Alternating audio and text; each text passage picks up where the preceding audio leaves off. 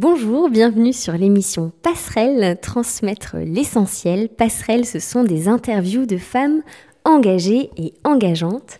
Aujourd'hui, je suis avec Stéphanie Couvreur, qui est humaniste et athée et citoyenne engagée. Et Stéphanie revient d'un tour du monde d'un an en vélo. Bonjour Stéphanie. Bonjour Anne-Lyne. Comment tu vas aujourd'hui? Eh bien, je vais très très bien. Alors, tu, vous êtes parti avec Claude, ton, ton chéri, un an à travers le monde, à vélo, en tandem. Comment vous est venue cette idée euh, un peu folle? Alors à la base, on avait une amie, moi j'avais une très bonne amie qui se mariait dans les Charentes au plein milieu d'été. Donc on s'est dit on va pas aller très loin cette année et ça faisait très longtemps que j'avais envie de faire la Loire à vélo. Claude avait déjà euh, fait du, vélo en Écosse, donc on s'est dit bah on va y aller à vélo. Puis en même temps, c'était le moment où on avait de moins envie de prendre l'avion pour des raisons écologiques. Euh, donc voilà, donc on est parti euh, trois semaines à vélo en France. On a adoré. Moi, je dis souvent que ça m'a plus marqué que de longs voyages, enfin de, des voyages de pareil de trois semaines à l'étranger, beaucoup plus loin en sac à dos. Euh, et du coup, ça nous a tellement plu qu'on a renouvelé l'expérience tous les ans, tous les étés, donc euh, en France, euh, la Corse, la Bretagne, un peu le sud de l'Angleterre. Et au fur et à mesure, on s'est dit, bah, allez, on, on, part un peu plus longtemps. Et voilà comment l'idée est venue. Et on est parti un an finalement. Et du coup, combien de temps vous avez préparé votre voyage avant de, de partir? Alors on a pris la décision vraiment de partir un an avant la date de départ. Euh, alors en soi, la préparation n'est pas aussi longue, mais c'est qu'il fallait un moment, faut se fixer la date et euh, notamment pour organiser euh, toute la partie bah, quitter nos boulots, ce qui est jamais évident. Et donc c'est pour ça, on s'était vraiment fixé la date un petit peu, un petit moment à l'avance. Alors vous avez fait plus de 20 pays, si je me trompe pas, c'est bien ça? Ça, 20 pays. 20 pays. Vous êtes allé jusqu'aux portes de la Chine et vous êtes revenu. En tout, ça fait combien de kilomètres ce périple? Alors nous, à vélo, on a pédalé 11 000 kilomètres. Euh, après, on a triché, on a pris des, bus, des trains, des bateaux. Euh, mais voilà, on a pédalé 11 000 km. Waouh, quand même. Et alors, quand on a pédalé 11 000 km, est-ce qu'on revient différent après? Bah forcément euh, un peu différent parce qu'on a vu euh, tellement de choses sur le, sur le voyage. Et notamment, enfin, le, quelque chose qui est très très marquant, c'est la générosité et l'accueil euh, qu'on a reçu, notamment, euh, enfin même en Europe, mais encore plus en dehors, en tout cas de l'Europe occidentale. Et ça, c'est vrai que c'est quelque chose qui marque et, forcément, on se dit, on n'aura jamais le, même rapport à l'autre, en tout cas après ce voyage. Est-ce que tu veux nous raconter un, temps marquant, une rencontre euh, qui a été marquante pour vous, une ou plusieurs, dans, votre voyage? Je réfléchis un tout petit peu à des... Bah, juste pour illustrer la générosité, deux exemples. Euh, en Grèce, un, soir, on bivouaquait et euh, donc sous le, porche d'une église pour le coup, euh, parce qu'il pleuvait et donc il y a une dame qui s'est arrêtée pour vérifier que tout allait bien, si on avait bien à manger, elle a vraiment tout vérifié qu'on avait tout. Donc c'était déjà très gentil. Et euh, une demi-heure plus tard, on a vu une voiture revenir. Et là on s'est dit mince, on va se faire virer, on n'a pas le droit d'être là parce qu'on avait juste demandé des gens du village, nous avaient dit qu'il n'y avait pas de souci, mais bon on n'avait pas d'autorisation vraiment particulière. En fait, c'est la même dame qui était, qui était revenue. Elle était rentrée chez elle cuisiner et elle nous avait apporté des petits plats euh, chauds, etc. Donc euh, vraiment hyper sympa. Un autre exemple, c'est le premier jour en Iran. Donc on a passé la frontière le midi. Premier après-midi, il y a trois voitures qui sont arrêtées pour nous donner à manger. Donc euh, sans compter toutes les voitures qui sont arrêtées juste pour nous dire bienvenue en Iran. Et voilà, les, les, Iraniens ont vraiment une, une réputation incroyable et qui est vraiment très méritée. Euh, voilà, une rencontre marquante aussi, je pense, ça a été quand on était accueillis par une famille de paysans au fin fond de l'Anatolie, au, enfin au Kurdistan, en Turquie. Euh, et voilà, donc ils faisaient absolument euh, tout maison, de la viande au lait, au pain, au fromage et on a été euh, merveilleusement bien euh, accueillis. Du coup, c'était aussi un voyage à la découverte de plein de saveurs et de, de, de douceur. Est-ce qu'il y a des plats que tu as particulièrement euh, aimés pendant ce, ce voyage? Alors, je crois qu'on a redécouvert le riz en Iran parce que, alors, ils ont Pour cuire le riz à l'iranienne, ça prend hyper longtemps. On n'a pas appris à, le faire. Mais au fond de la casserole, ils font griller des fois donc soit des patates, soit du riz avec du, safran. Et, il est cuit. Alors il y a un torchon un peu à la vapeur et tout, et il est vraiment excellent. On a redécouvert les, alors encore en Iran, les fruits euh, là-bas. Les abricots, ils sont durs mais hyper savoureux, donc ça c'était excellent. Euh, les pistaches de Gaziantep en Turquie, c'est les meilleurs. Et on a roulé à travers des champs de pistachiers et on, a mangé plein de baklava, donc ça c'était super. Donc c'était aussi des bonnes occasions de, de se régaler. et est-ce que en en, une journée en fait à vélo, ça ressemble à quoi? Surtout une année finalement à vélo. Euh, une journée plus une journée, ça, à vélo, ça donne quoi? Bah c'est alors il y a les journées à vélo et il y a les journées où on faisait pas de vélo. On n'a pas fait de vélo tous les jours et, on n'avait pas du tout le même rythme en fait que quand on partait trois semaines où là on faisait vraiment du vélo tous les jours. On faisait quand même beaucoup plus de pauses. Mais une journée à vélo, concrètement, c'est bah on se réveille souvent en tente, en bivouac, donc ça c'est super de se réveiller dans la nature. Euh, donc on, on, bah, on, petit déjeune, on plie la tente. Donc euh, tout ça en fait euh, c'est assez lent. Donc nous je crois qu'on essayait vraiment d'être ultra efficace. Notre corps, on a dû réussir entre le moment où on se levait et on partait, c'était une heure et demie, mais c'était plutôt souvent deux heures, deux heures et demie. Et donc puis on, pédale en journée, on fait des petites pauses, on prend le thé, on s'arrête, bonne pause déjeuner. Pareil, des petites pauses goûter l'après-midi, visite de ville quand il y a. Et puis euh, le soir, on s'arrête. Après, ça dépend beaucoup de, des saisons. Ça, c'est quelque chose qui est agréable, c'est de se reconnecter un peu au rythme des saisons. Donc euh, l'hiver, quand le soleil se lève à 8h20 et que et qu'il se couche à 16h, 16h40, les journées sont un peu raccourcies. Et, voilà. Et donc le soir, bah faut retrouver un lieu de bivouac. Euh, donc euh, soit euh, on trouve un endroit pour cacher la tente, soit si on trouve pas, on demande à des gens si on peut se mettre planter la tente dans le jardin. Puis on s'installe, on se fait à manger et en général on se couche tôt parce qu'on est bien fatigué. C'est clair, après avoir pédalé une journée, une bonne nuit, c'est, c'est ce qu'il y a de très agréable effectivement. et du coup, ah, vous avez aussi fait des haltes, vous êtes resté des fois euh, plusieurs semaines ou euh, plusieurs jours à un endroit. Ces, temps de halte, ils étaient euh, décidés comment ou motivés par quoi? Comment vous décidiez de vous arrêter à un endroit? Alors quand on s'est arrêté longtemps, on s'est pas arrêté tant de fois que ça. La première fois, c'était en Turquie, en Cappadoce, parce que ça faisait déjà trois mois, je crois, deux ou trois mois qu'on roulait. Euh, on avait envie de visiter, euh, prendre le temps, parce que c'est une région qui est vraiment magnifique. On avait envie de faire un peu de rando, de mettre à jour le blog. Euh, la fois d'après, après, on s'est pas mal arrêté en Iran, notamment à Téhéran, mais là, c'est parce qu'il y avait des contraintes de visa, où il faut passer énormément de temps dans les ambassades à courir pour tous les, visas pour la suite. La pause suivante, ça a été à Bishkek, où là, c'était un peu particulier, parce qu'on a adopté un, une chienne en cours de route et euh, on a eu un, petit euh, quiproquo logistique et du coup on a attendu pour euh, se faire livrer une remorque pour la chienne. On a attendu un mois à Bishkek.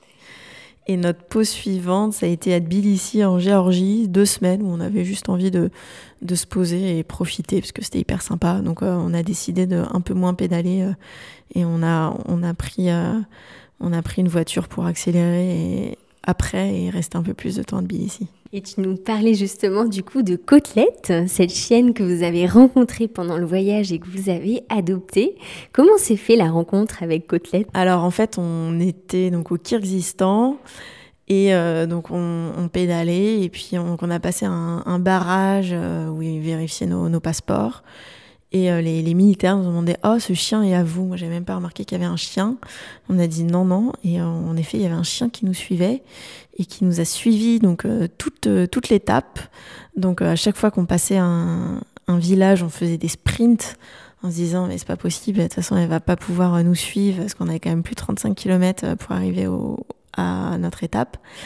Et, euh, et, en fait, euh, bah, dès qu'on ralentissait, parce qu'on avait un vent de face euh, horrible, elle finissait par nous rattraper. Donc elle est restée devant chez nous, devant notre, notre auberge, on rejoignait des amis, on partait, on allait faire trois jours à cheval. Elle nous a suivis tout le long et là il s'est mis à neiger. Elle était roulée en boule devant notre auberge avec la neige qui lui tombait dessus, donc évidemment ça faisait énormément de peine. Euh, et euh, donc on a écrit un groupe WhatsApp de cyclistes. Donc j'ai écrit un petit message en disant est-ce que quelqu'un a déjà adopté un chien? Vous savez comment ça se passe pour les papiers? Et quelqu'un nous a répondu, euh, parce que j'avais dit qu'on était au Kyrgyzstan, euh, à tel endroit, quelqu'un nous a répondu Ah, mais ça doit être Côtelette Et nous a envoyé des photos donc de la chienne. Et on s'est aperçu qu'en fait, elle avait suivi des cyclistes tout l'été.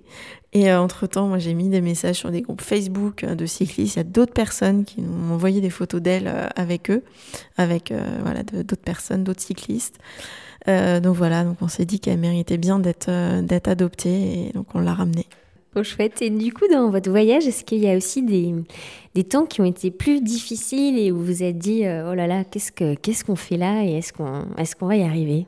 Un moment qui a été très difficile, c'est la Chine. Donc on avait la chienne, on s'était dit, bon, bah, si elle passe la frontière, tant mieux. Si elle passe pas, euh, tant pis, elle retrouvera sa, sa vie de chien de rue. Alors bon, pour des raisons qui sont un peu longues, euh, je vais pas, je vais pas détailler ici. En gros, on s'est retrouvé dans la, en Chine avec la chienne.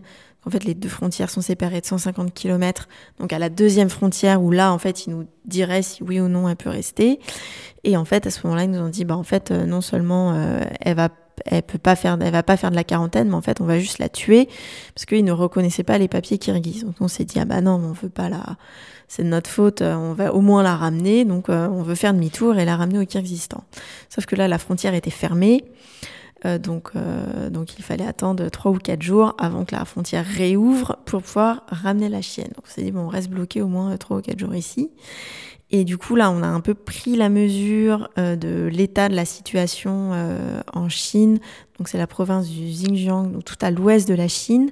Donc, il y a une ethnie musulmane qui sont les Ouïghours donc ils sont environ entre 6 et 7 millions.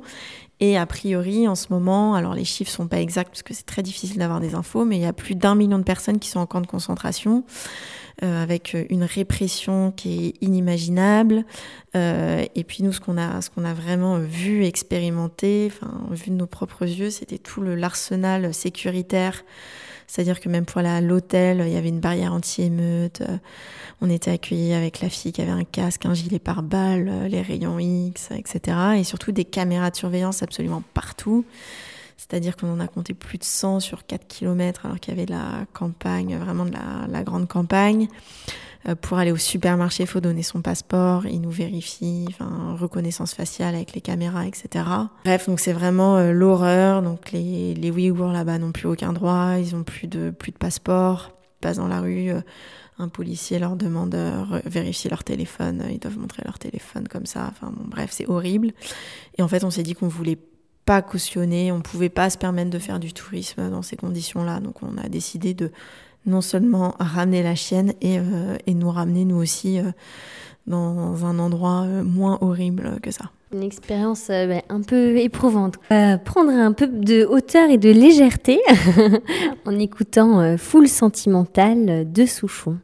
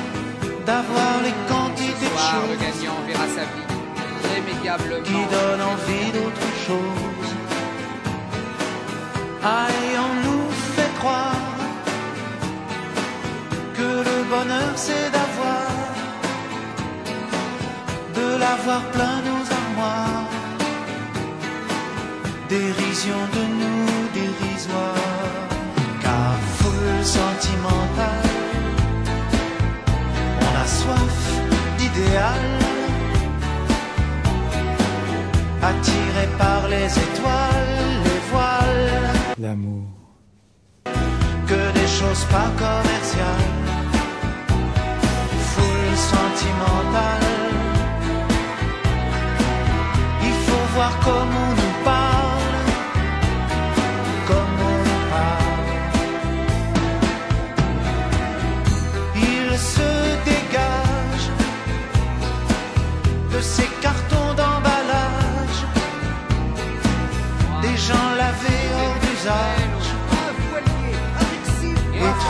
sans aucun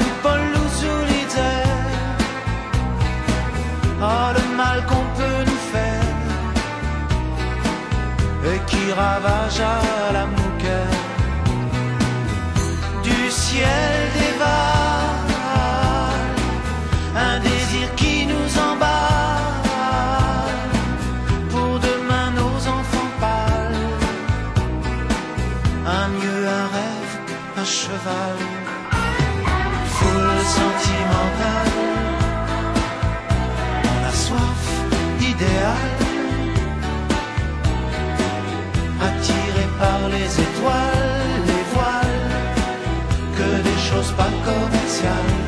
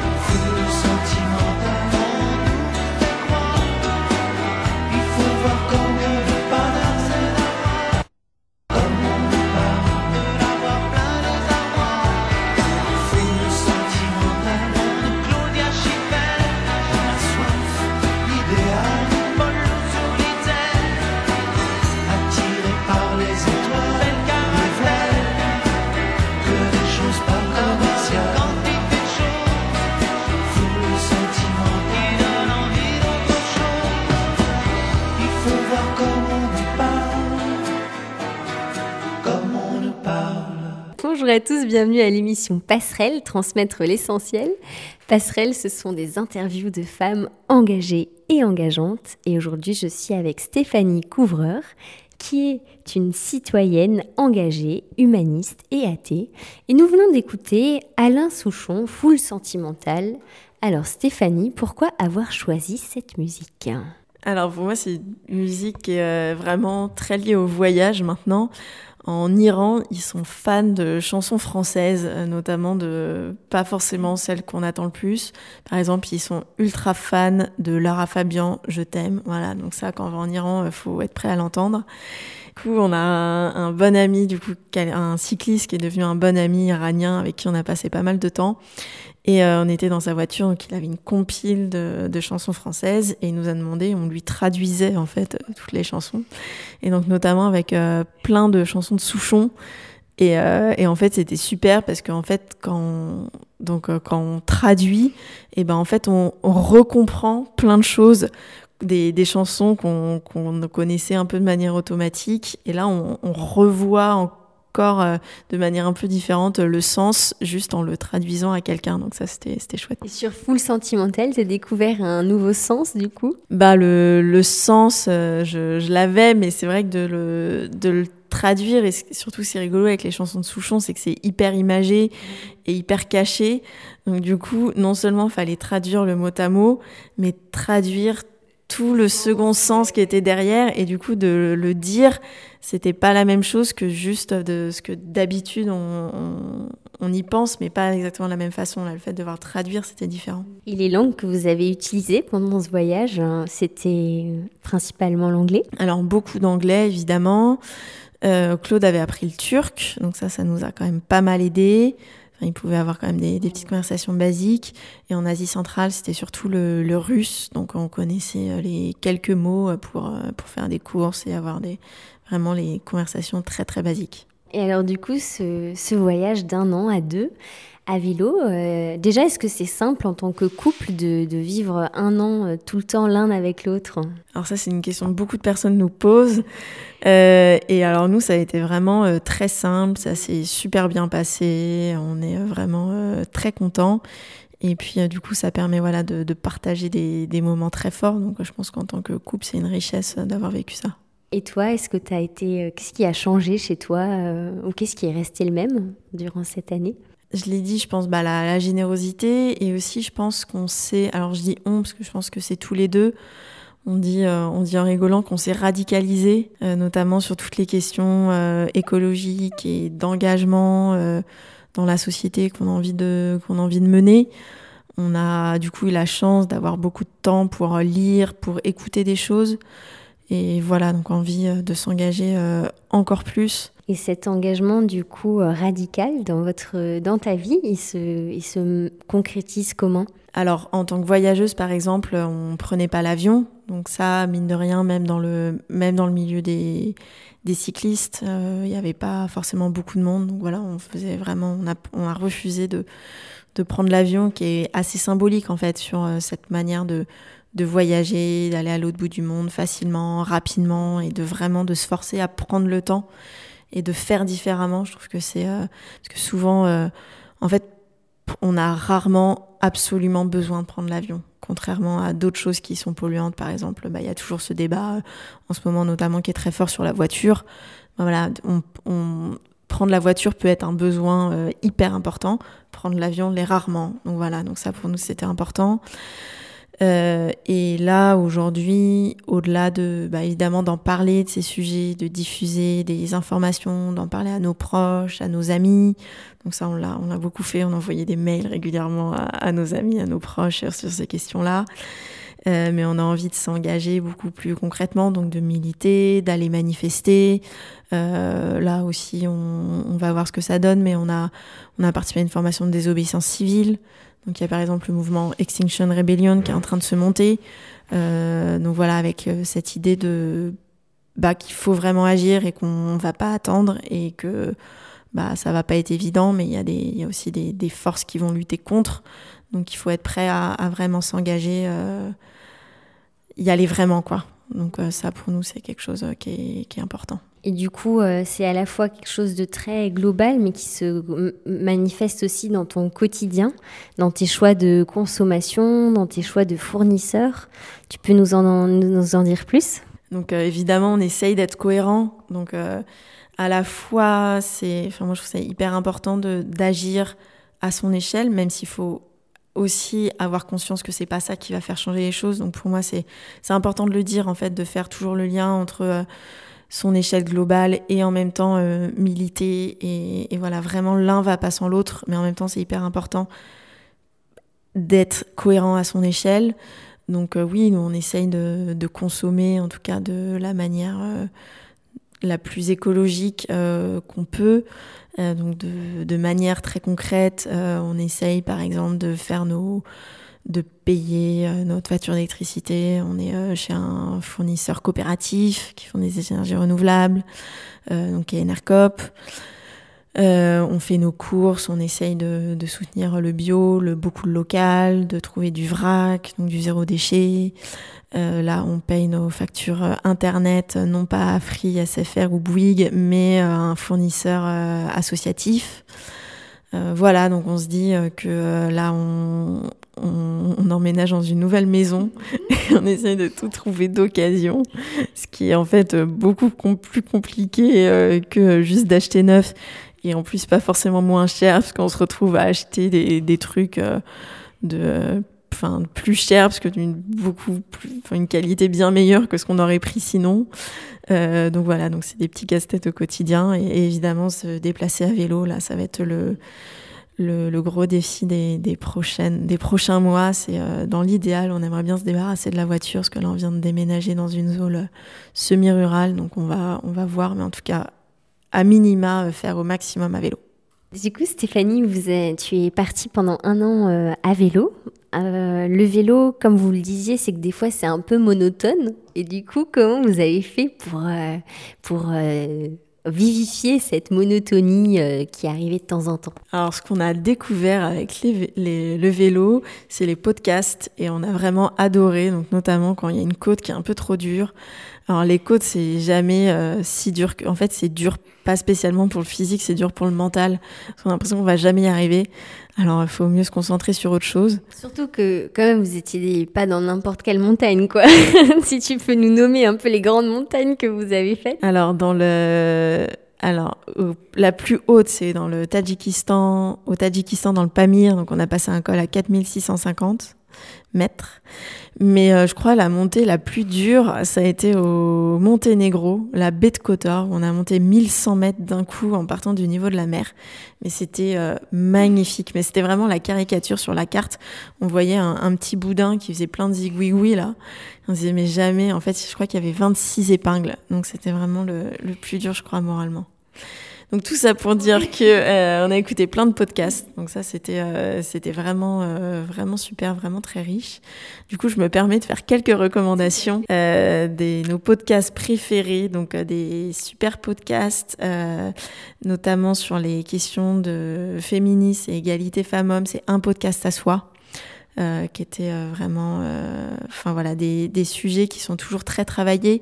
Ce qui est très intéressant, c'est c'est des, documentaires où il y a à la fois donc des interviews de, sociologues, donc des regards un peu d'experts de sciences humaines, à la fois des, des interviews de terrain, donc des gens, des personnes concernées, donc souvent des femmes, et à la fois une partie artistique, donc euh, des lectures de textes, des chants, donc c'est vraiment hyper complet sur une question et c'est passionnant.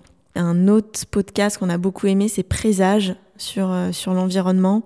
Donc là, c'était vraiment des, des interviews euh, donc sur des, des compétences assez variées, mais voilà, enfin des, ouais, des personnes assez variées, mais vraiment sur les sur les questions écologiques très très inspirants et qui font bien avancer la réflexion. Qu'on a bien aimé aussi, c'est la série documentaire sur France Culture. Donc à chaque fois, c'est quatre épisodes sur un sujet, une thématique passionnant. Notamment, euh, on a beaucoup aimé celle sur euh, euh, l'agnotologie. C'est la science de l'ignorance.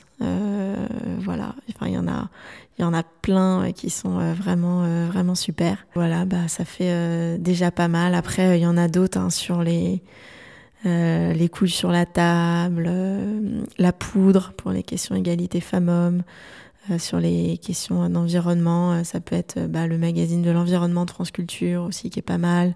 On a aussi beaucoup aimé les, les pieds sur terre de France Culture. C'est des documentaires à chaque fois sans commentaire dans un style un peu différent. Il y a Transfert aussi qui est vraiment super sur des expériences de vie, mais toujours un peu, un peu original, un peu des histoires qui arrivent qu'aux autres, mais euh, dans lesquelles on se retrouve toujours euh, un petit peu. Bien, ça nous fait toute une liste de podcasts à- et d'univers du coup à, explorer. Merci beaucoup.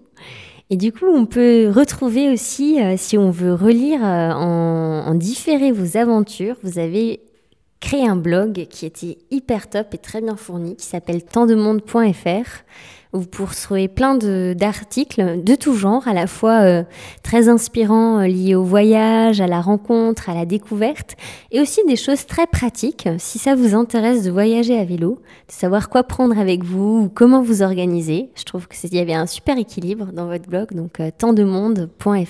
Et c'est Tandemond, T-A-N-D-E-M-O-N-D-E. Euh, voilà, un petit jeu de mots entre tandem et euh, monde, tant de monde. Le, mot, le nom vous est venu facilement? C'est Claude, il est toujours très bon en jeu de mots. Et euh, si vous avez envie de vous lancer à vélo, vraiment, mais le voyage à vélo, faut se dire que c'est facile. Et il n'y a pas du tout besoin d'être sportif. hein. Moi, j'étais absolument pas sportive. Non, mais je le dis parce que c'est quelque chose qu'on a souvent. Pareil, en termes de matériel, on se dit c'est de l'investissement, c'est compliqué. Nous, il y a plusieurs personnes qui sont venues nous rejoindre euh, juste avec un sac à dos. Et euh, on mettait le sac à dos avec euh, des tendeurs sur le porte-bagages ou on leur a fait des sacoches. Juste, on prend un gros jerrycan de un bidon en plastique, on coupe le haut pour euh, pouvoir l'ouvrir et on l'accroche avec du fil de fer sur le porte-bagages et, ça suffit. Donc voilà, si vous voulez, euh, si vous avez envie de tester, euh, ne vous limitez pas à l'aspect c'est compliqué, c'est difficile et, ça nécessite de l'investissement. C'est possible de, se lancer facilement. Trop bien. Bah, du coup, ça donne envie de- d'enfourcher son vélo et de parcourir la France ou plus pour voyager aussi autrement. Merci beaucoup Stéphanie pour euh, ce temps. euh, C'était très chouette et puis à bientôt. Merci Anneline, à bientôt.